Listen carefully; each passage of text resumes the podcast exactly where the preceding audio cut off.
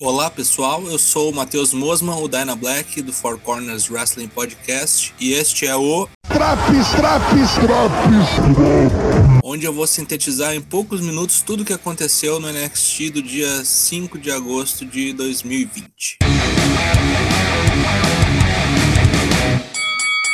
Programa começa a milhão com a luta entre Rhea Ripley no seu modo Super Saiyajin enfrentando Dakota Kai. Quem vencer disputa o título contra Yoshirai no Takeover 30. Era uma luta muito equilibrada até chegar a devastadora Mercedes Martinez obliterando a pobre Sasha Meneghel. Dakota Kai se aproveita, aplica um GTK, abre o nariz da nossa nobre Rhea Ripley que sangra copiosamente e liquida a fatura. Provavelmente um novo field está setado aí.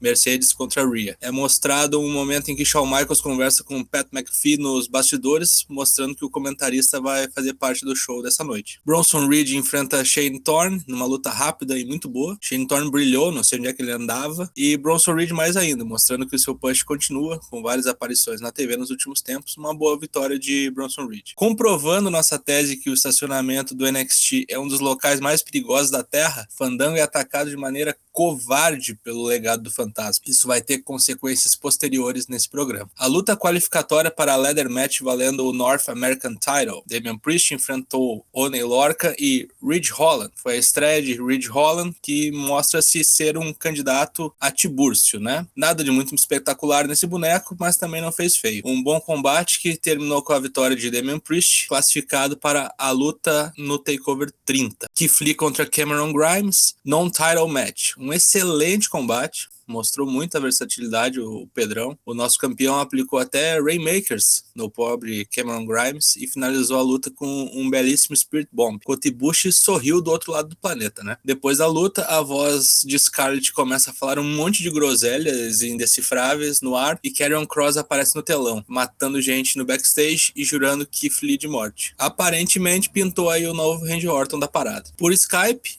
ou via web, Ryan Regal avisa que Dexter Lumis está fora do combate de escadas valendo o título americano devido a uma lesão. E aí ele anuncia novas regras, né? Os perdedores das lutas anteriores que não forem os pinados, né, já que são é um triple threat, se enfrentarão em dois combates de simples, valendo as duas vagas finais, já que uma se abriu pela ausência do nosso glorioso Adalto. O legado do fantasma, que no começo do programa tinha sequestrado Fandango, carrega o inerte Dango até o ringue e Santos Escobar começa seu discurso de superioridade lutística no entanto, a sua entourage é abalroada por um maluco Tyler Breeze, que aparece do nada para salvar o seu amigo Dango. O estacionamento do NXT proporciona uma nova cena, dessa vez agora noturna. Um face-off entre o Bronson Reed e o Damian Priest, que planejam se enfrentar um contra o outro antes do takeover. Uma cena que lembrou muito o WMC Masters, assim, tanto pela canastrice como pelos ângulos de cena. Uma luta rapidinha entre a Tegan Knox e a Indy Hartwell, com vitória da menina Tegan usando seu Shining Wizard. No main event, Adam Cole convida Pat McAfee para assistir a luta dos seus amigos da Undisputed Era contra a Imperium, que estava valendo o título de tags. Ocorre uma verdadeira celeuma do lado de fora, com Pat sendo um cuzão,